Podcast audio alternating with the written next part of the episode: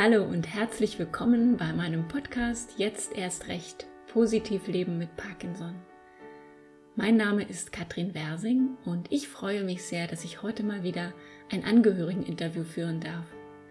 Martha Strubinger und ihr Mann aus Wien leben seit einigen Jahren mit der Diagnose Parkinson. Martha hat ihren ganz eigenen Weg der Bewältigung gefunden – indem sie Bücher schreibt und damit auch die Sichtweise von Angehörigen in den Fokus der Öffentlichkeit rückt. Denn diese, so sagt sie, wird oft vernachlässigt. Wir sprechen über ihre ganz eigenen Erfahrungen mit Mr. Parkinson, wie sie ihn nennt, und ihre Bücher, aber auch über Unterstützungsmöglichkeiten für Angehörige. Viel Spaß mit diesem Interview.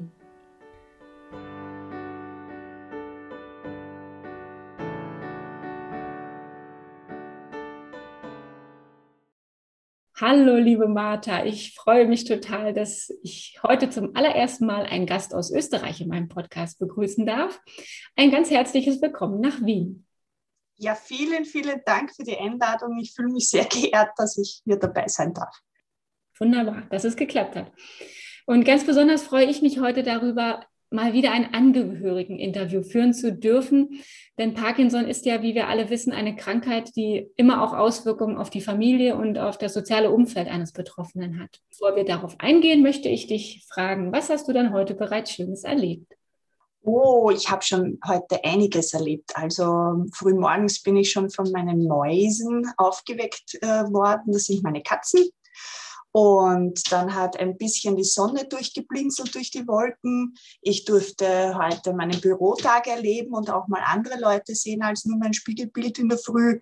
Ähm, ich durfte mit Freundinnen telefonieren und ähm, ein tolles Feedback zu meinem neuen Buch habe ich auch erhalten. Also heute habe ich schon ganz schön viel Schönes erlebt. Ja, hört sich nach einem vollgepackten Tag an. Sehr schön. Ja. Und mit dem Wetter habt ihr anscheinend mehr Glück als wir in Münster. Hier hat schon wieder geregnet den ganzen Tag. Äh, es sind nur Sonnenfenster, es schüttet auch dazwischen. Also das Wetter ist momentan ein bisschen furchtbar. Ja, macht man nichts, ne? Ja. da müssen wir uns die Sonne im Herzen schaffen. Genau. Ja, steigen wir doch einfach mal ein in unsere äh, Themen, die wir schon im Vorfeld ein bisschen besprochen haben. In meinem Podcast geht es ja immer um Geschichten von Menschen rund um das Thema Parkinson. Und damit wir dich ein bisschen näher kennenlernen können, was magst du uns denn von dir und von deiner Familie erzählen?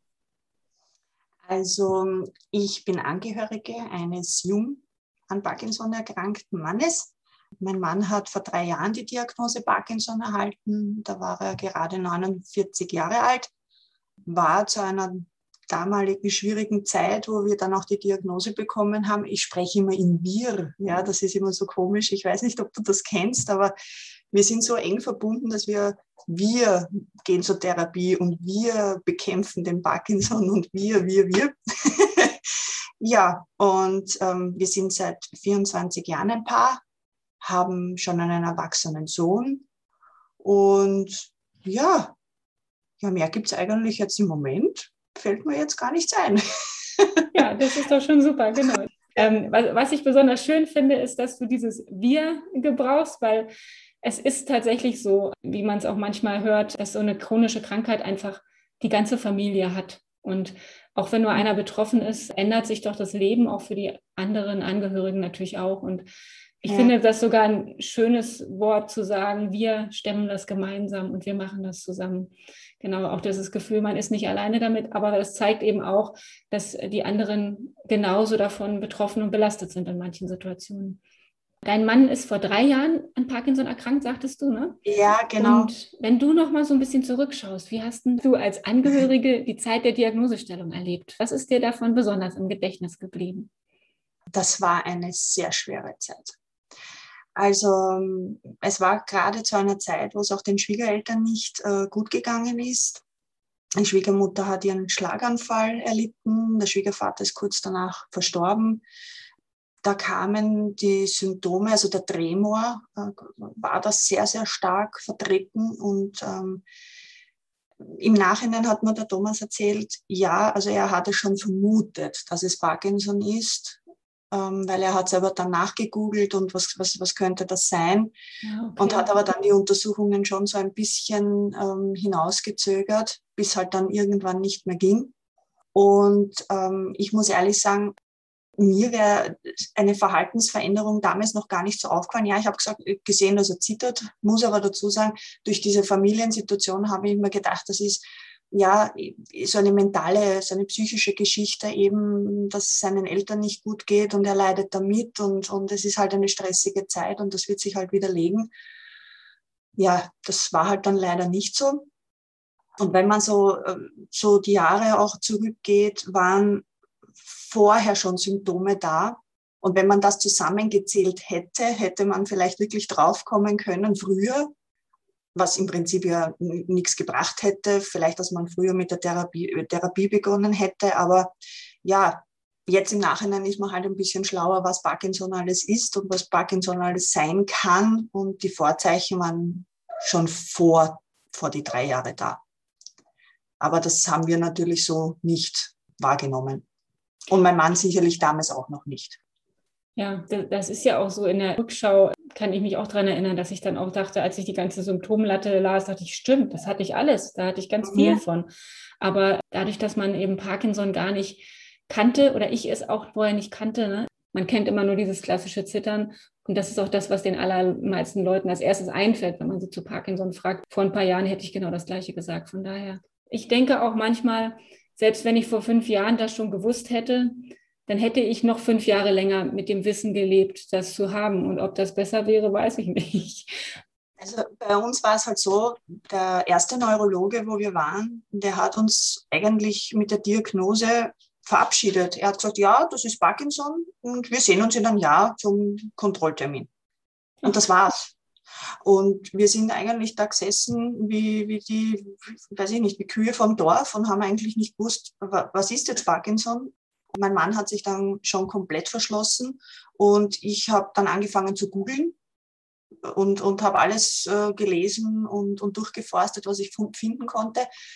Ich wollte das einfach dann nicht so stehen lassen und, und habe meinen Mann gedrängt, dass wir uns eine zweite Meinung äh, einholen und dass wir uns einen Parkinson-Spezialisten suchen, der uns wirklich aufklärt, was wir tun können, wie ich auch als Angehörige unterstützen kann.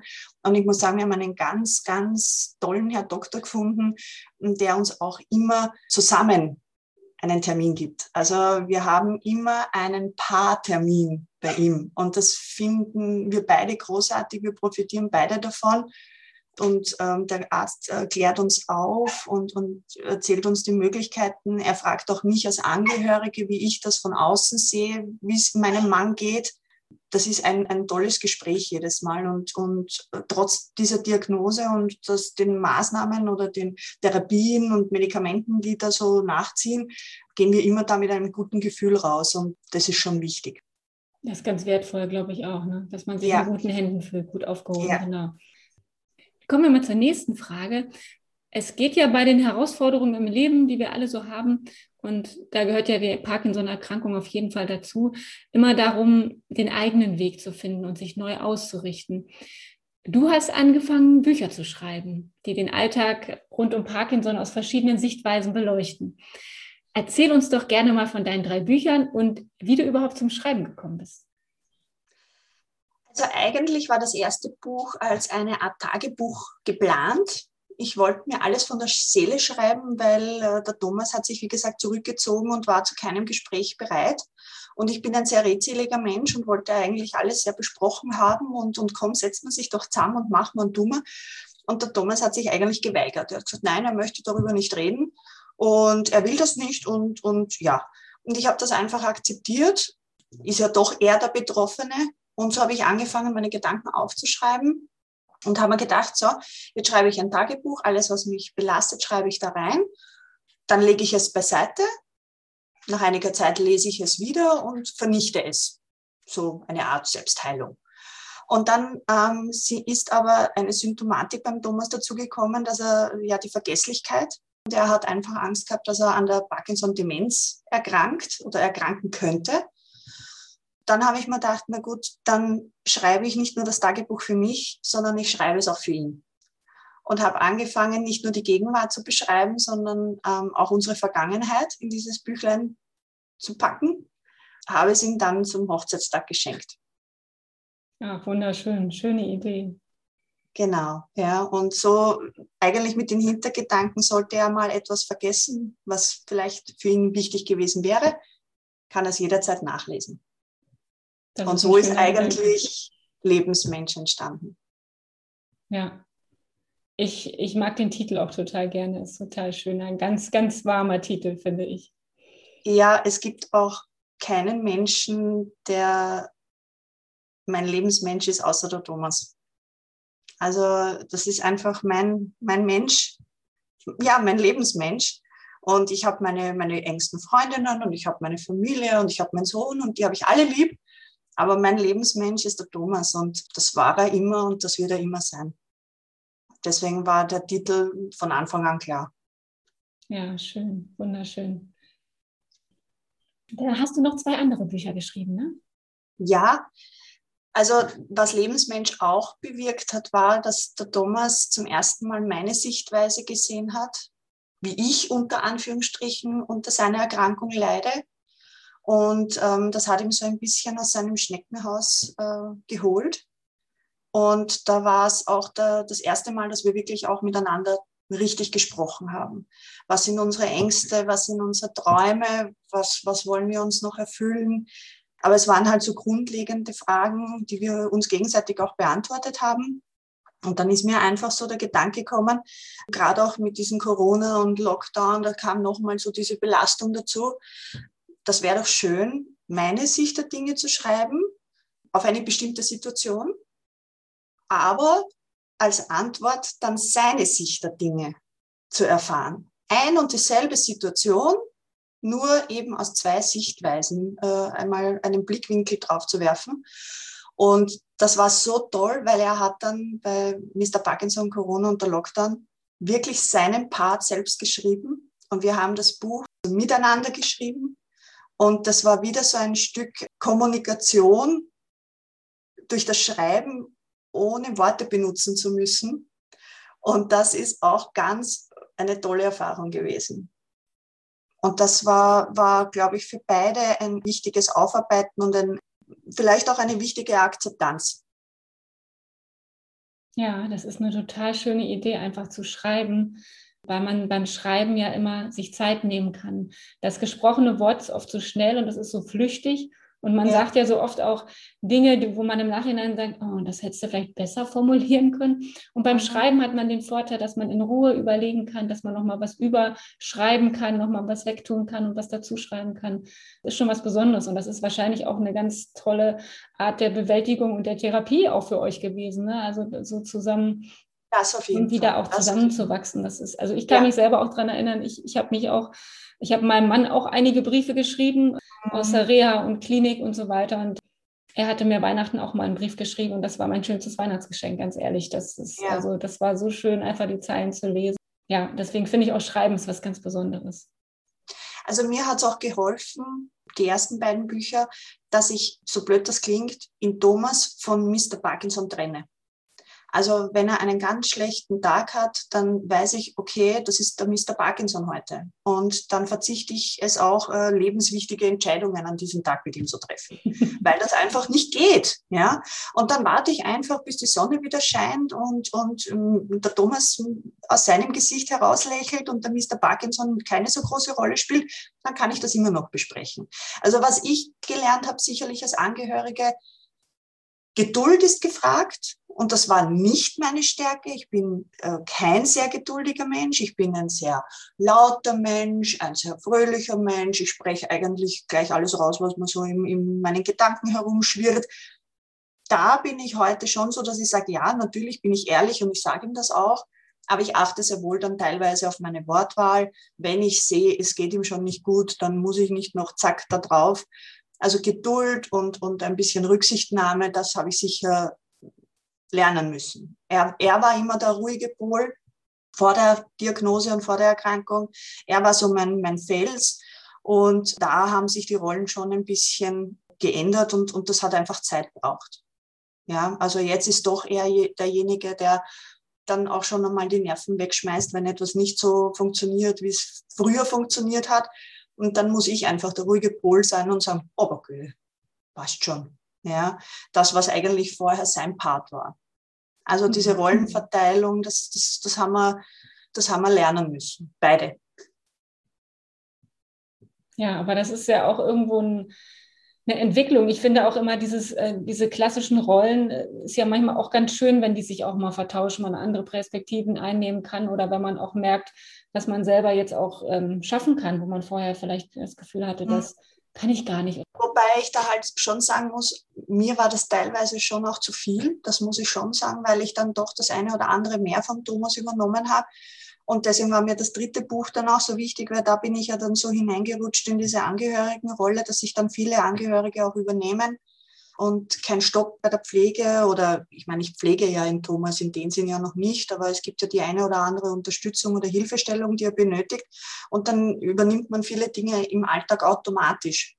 Und da muss man sich auch A, mal zurücknehmen, weil er ist mein Partner und ich soll ihm nicht die Dinge gleich wegnehmen, äh, nur weil ich sehe, er macht das jetzt langsamer, ja, dann, dann ist es halt so. Also da, da muss man sich zurücknehmen und das quasi die Macht nicht an sich reißen, sondern einfach auch den Parkinson-Erkrankten einfach machen lassen. Ich warte jetzt, bis er um Hilfe bittet, definitiv. Und dann schalte ich mich auch erst ein. Ähm, das war uns einfach wichtig, weil ich möchte nicht entmündigen oder, oder sagen, du kannst das nicht, weil du bist krank. Nein, das ist völliger Blödsinn, ähm, weil ich möchte ja sein Wert, Selbstwertgefühl nicht äh, schmälern und ich möchte ihm ja nicht noch irgendwie zusätzlich äh, drücken. Aber wenn man, wenn man so, sage ich einmal, als Frau, also ich, ich die Familie organisiert und, und alles tut und alles macht und, und, und quasi der Mittelpunkt ist, und dann kommt das Leben vom Mann, der erkrankt ist, auch noch dazu. Und dann muss man sich um das kümmern und das kümmern und dann Termine organisieren und zu den Terminen mitgehen und kontrollieren, ob er die Medikamente richtig einnimmt. Das sind dann schon so Dinge, die dann irgendwann mehr und mehr und mehr werden.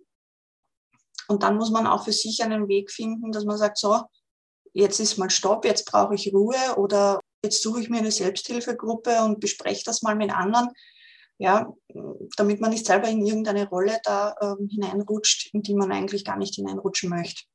Also ich glaube, da ist auch bei den Angehörigen, sicher nicht bei allen, ähm, aber bei vielen sicherlich auch so dieses, puh, jetzt bin ich erledigt und ich darf es sagen, ich bin erledigt. Ja, also das, das ist mir schon auch ähm, aufgefallen und schon sehr wichtig, genau. dass das genau. für beide Partner gilt, den Erkrankten genauso wie den Angehörigen. Das stimmt. Und da sind wir auch nochmal äh, direkt bei deinem aktuellen Buchprojekt mit dem Titel Manchmal geschüttelt, immer berührt. Da kommen ja zehn Angehörige von Menschen mit Parkinson zu Wort. Und mhm. du hast es ja gerade schon gesagt, dass äh, gerade die Angehörigenstimme oft nicht gehört wird oder also auch wenn man im Internet oder irgendwo liest, ist von Angehörigen oft nicht die Rede, sondern es geht immer um die Betroffenen. Viele scheuen sich auch über Ängste und Belastungen zu sprechen. Und wie du gerade schon sagtest, bist du ja auch viel in Kontakt und im Gespräch mit Angehörigen und mhm. Selbsthilfegruppen. Vielleicht magst du uns da einfach noch mal so ein bisschen mit reinholen. Was sind ähm, die Sorgen und Ängste von Angehörigen? Naja, von, von allen kann ich sicher nicht oder für alle kann ich sicher nicht sprechen. Ich, ich kann von meinen Sorgen und Ängsten sprechen. Äh, natürlich sind meine Sorgen und Ängste insofern, dass ich mir denke, hoffentlich geht es in Thomas nicht schnell schlechter. Ähm, und da stelle ich meine Wünsche eigentlich doch zurück. Ich möchte ihm eigentlich noch alles ermöglichen, was er sich wünscht. Da vergisst man sich vielleicht auch ein bisschen. Das trifft sicherlich zu. Es gibt schon Momente, wo ich einfach untertags dann einfach schon merke, ich bin einfach heute wirklich erledigt. Ich glaube, man traut sich das einfach nicht sagen. Also ich mittlerweile durch die Buchprojekte schon. Da stecke ich auch Kritik ein, so, so ehrlich bin ich, dass das nicht alle gut finden, weil sich da vielleicht der eine oder andere Betroffene auf den Schlips getreten fühlt oder in ein, in ein Licht gerückt wird oder fühlt, in das ich ihn gar nicht rücken wollte, sondern es geht einfach darum, dass ähm, diese Erkrankung, finde ich, eine Familienerkrankung ist. Also ich sage auch immer so schön Parkinson mit Paar, also Paula, Anton, Anton, Richard. Es betrifft beide. Und wenn beide nicht die Möglichkeit haben, trotzdem ihr Leben oder ihren Weg zu finden, dann, dann wird es schwierig. Dann werden, wird auch ein Angehöriger äh, unglücklich werden und vielleicht sogar depressiv, wird den Aufgaben nicht gewachsen sein, die dann noch kommen mögen. Äh, gilt genauso für einen Erkrankten und dann haben beide nichts davon. Also ich finde, ich finde gerade Parkinson mit das Wort Paar ist mir ganz, ganz wichtig, dass das eben ja als Paarkrankheit gesehen wird. Weil da geht es jetzt gar nicht einmal um die Symptome. Natürlich habe ich die Symptome nicht. Aber ich leide genauso mit, wenn ich sehe, dass Thomas heute nicht gut geht und er das eine oder andere versucht, krampfhaft zu erledigen und es funktioniert einfach nicht. Oder wenn er mit mir sprechen möchte und er findet die Worte nicht. Ich weiß, was er sagen möchte, aber ich kann nicht für ihn sprechen. Und das ist genauso schwer quasi zu mit anschauen und es zu akzeptieren. Ja, und dann einfach zu sagen, ja, das ist halt heute so und morgen wird's besser. Genau, das ist so wichtig, diesen Blickwinkel dann auch immer wieder zu finden, ne? neben den schwierigen Tagen, die es natürlich immer überall in unser aller Leben auch gibt. Ich möchte gerne noch mal so ein bisschen darauf gucken, was brauchen Angehörige ne? oder was auch, auch aus deiner Sicht. Ähm, man sagt ja nicht umsonst, Menschen, die Angehörige pflegen, sind oft nach wenigen Jahren so ausgebrannt, dass sie selber Hilfe und Unterstützung brauchen.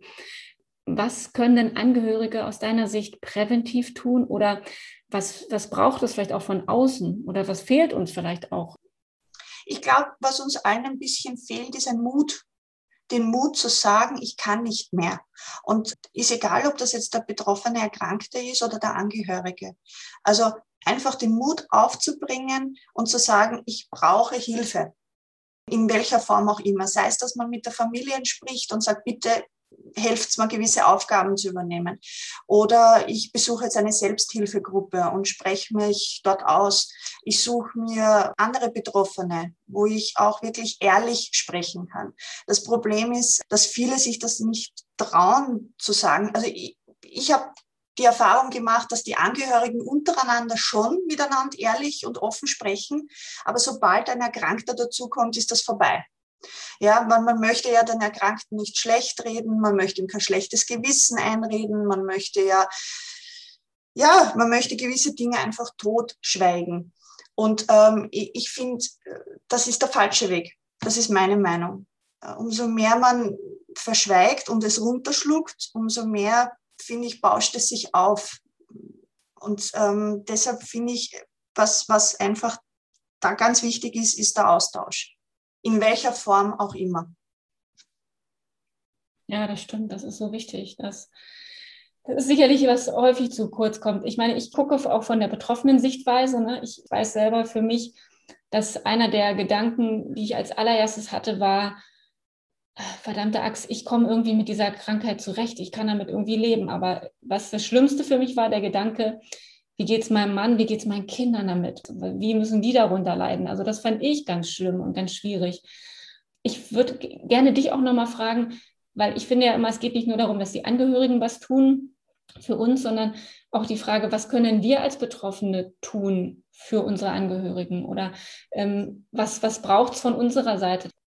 Ähm, ich glaube, das ist von Paar zu Paar und von Familie zu Familie verschieden. Also jemand, der, der vorher, sage ich jetzt einmal ganz salopp, keine gute Kommunikation zum Partner gehabt hat, wird es dann mit der Erkrankung auch nicht haben. Man soll einfach ehrlich miteinander sein. So mir ist, wie gesagt, dieses Wir-Gefühl so wichtig. Deswegen begleite ich, wie gesagt, jeden Termin mit Thomas begleite ich ihn.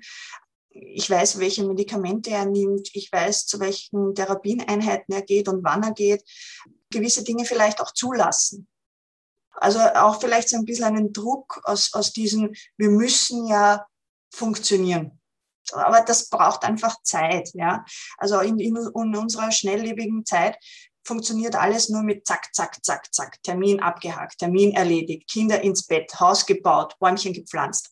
Also das haben wir auch lernen müssen. Wir haben schon auch noch unseren Alltagsstress mit dem Brotjob, aber die freie Zeit, die wir haben, versuchen wir so einzuteilen, dass sie gerade auch für uns nicht stressig wird, dass wir einfach Quality Time haben. Ja, die, eher die Qualität der Zeit, die man miteinander verbringt, ne, das ist echt auch ein schön, schöner Gedanke, ne, den man einfach sich immer mal wieder auch nochmal nach vorne holen sollte. Finde ich total schön. Martha, wie schaffst du es gut für dich zu sorgen und was hilft dir, auch schwere Tage durchzustehen? Oh, da gibt es auch ganz vieles. Ich tue gern essen. Ja, also ich, äh, ich äh, kann dann auf ein Schweinsbraterl mit Kraut und Knödel mit Genuss verschlingen oder ich, ich, ich gönne mir dann auch mit meiner Freundin mal einen Aperol-Spritzer. Ähm, ich, ich genieße lange Spaziergänge, ich schmus mit meinen Katzen. Ja, da werde ich auch immer schrulliger, was ich so mitkriege. Ja, also einfach Quality-Zeit. Alles, alles, was Spaß macht, das, ja, das versuche ich zu genießen und das ähm, kann ein, ein Vogelgesang sein früh am Morgen, das kann der Sonnenaufgang sein oder das kann auch die Luft draußen sein, wenn es jetzt gerade geregnet hat und ähm, es dampft so ein bisschen die Luft draußen, dieser Geruch. Ich weiß nicht, ob du das kennst, ja. ja. Aber das ist so, wenn man so bei Dujen vorbeigeht und die duften dann so gut. Also ich finde das einfach, ja, ich finde das schön. Und das kann ich dann auch genießen. Das ist schön, das ist super. Das ist, glaube ich, auch immer so wichtig, auch diese Momente wahrzunehmen und äh, zu sehen und zu fühlen auch, damit man auch ein bisschen Kraft tanken kann wieder, ne? für Tage, ja. wo es vielleicht nicht ganz so hell ist. Ich habe ja jetzt noch die Frage nach deinen drei Buchprojekten da ist doch jetzt wahrscheinlich nicht Schluss mit dem Schreiben, oder? Ich meine, man sagt zwar, aller guten Dinge sind drei, aber kannst du uns denn schon so ein bisschen verraten, ob es da noch was gibt, ob da noch was in Arbeit ist bei dir? Also im Moment. So ganz heimlich natürlich. Erfährt auch keiner. ja, ja, fast nicht, gell? Nein, also in, in, Arbeit ist im Moment noch nichts, weil jetzt habe ich doch erst das dritte äh, rausgebracht und ich muss sagen, dass äh, die drei, also die drei Bücher, die waren schon auch Arbeit. Und ich mache halt auch fleißig Werbung und, und bin da auf verschiedenen Kanälen. Das macht natürlich auch Arbeit. Ähm, und jetzt habe ich gesagt, jetzt brauche ich schon auch ein bisschen, bisschen Ruhe. Aber ähm, mein Kopf gibt halt dann doch nicht so Ruhe, wie ich das gerne hätte. Und hm, ich habe schon die eine oder andere Idee, die kommen könnte. Aber bei mir schwirrt das eine Zeit lang so im Kopf herum und dann, ja, schaue äh, schau ich halt einfach einmal, ob das was wird oder nicht. Ja, okay. Also dann sind wir auf jeden Fall gespannt, was da noch von dir kommen mag. Genau. Äh, dann habe ich jetzt auf jeden Fall noch meine Abschlussfrage, die mir auch immer ganz wichtig ist. Was magst du denn den Menschen, die hier zuhören, egal ob Angehörige oder Betroffene oder Freunde, was magst du denen noch mit in, auf den Weg geben? Ui, das ist so eine schwierige Frage eigentlich, weil ich sehe mich dann nicht als, als Lehrerin oder ich will da jemanden belehren. Was ich meinen Freunden und meiner Familie sagen will, ich habe euch alle furchtbar lieb und ich finde das super, dass ihr uns da so toll und, und, und mächtig unterstützt und dass ihr uns akzeptiert, wie wir sind, auch an diesen äh, Granteltagen, sage ich immer. Und allen anderen wünsche ich nur das Beste jeder, jeder soll seinen Weg finden und mit diesem Weg glücklich werden und, und ja, dass dieser Mr. Parkinson, wo sich er auch immer äh, versteckt, dass ihr da alle noch ein bisschen Zeit habt mit diesem miesen Kerl. Sehr schön. Ich habe mir dein Buch bestellt, das letzte, ähm, und habe noch nicht ganz durchgelesen, aber ich habe schon mal vorher geguckt und habe dein Nachwort auf jeden Fall gelesen, was ich sehr berührend fand. Und ähm, mir kam auch gerade noch mal der Gedanke, wäre das für dich okay, gerade so das Ende noch mal vorzulesen? Überhaupt kein Problem. Na gut. Als Angehörige ist man auch Betroffene. Punkt. Eigentlich gäbe es dem nichts mehr hinzuzufügen. Wäre da nicht noch eine Kleinigkeit? Wir sind da, denn wo sollten wir denn sonst sein? Wir kämpfen mit, denn es wird nicht kampflos aufgegeben. Wir unterstützen, wo es notwendig sein sollte, denn jeder ist einmal auf Unterstützung angewiesen. Und wir lieben, denn die Liebe versetzt bekanntlich Berge. Und zusammen schaffen wir das auch noch. Ach, Martha, wunderschön. Ganz schöne Worte und ganz herzlichen Dank. Ja, ich möchte dir einfach auch nochmal sagen, also ich finde, du bist ganz großartig und du machst so viel, du klärst auf, du informierst über Parkinson und das tust du mit ganz viel Wärme, äh, Charme, Empathie und Fröhlichkeit. Und ich glaube, damit gibst du ganz vielen Angehörigen von Menschen mit Parkinson eine Stimme und finde ich, was noch wichtiger ist, Mut und Zuversicht. Und dafür von ganzem Herzen ein großes, großes Dankeschön an dich, liebe Martha. Und es war so schön, heute mit dir zu sprechen. Und bitte grüß deinen Mann ganz herzlich. Vielen, vielen Dank, Katrin, dass ich da dabei sein durfte. Und ich muss auch dich da ganz toll loben, muss ich sagen. Dein Podcast ist wirklich toll. Er klärt auch auf. Er, er spricht mit den Menschen, die es betrifft. Und was ich auch ganz, ganz toll finde, ist deine Stimme. Du hast so eine tolle Stimme, wenn du, wenn du das vorträgst. Ich höre ich eigentlich fast jede Podcast-Folge ähm, alleine nur wegen deiner Stimme. Das ist ja lieb. Dankeschön. danke, danke, freut mich. Ja. Dankeschön, liebe Martha. Mach's gut und bis bald. Papa, Dankeschön.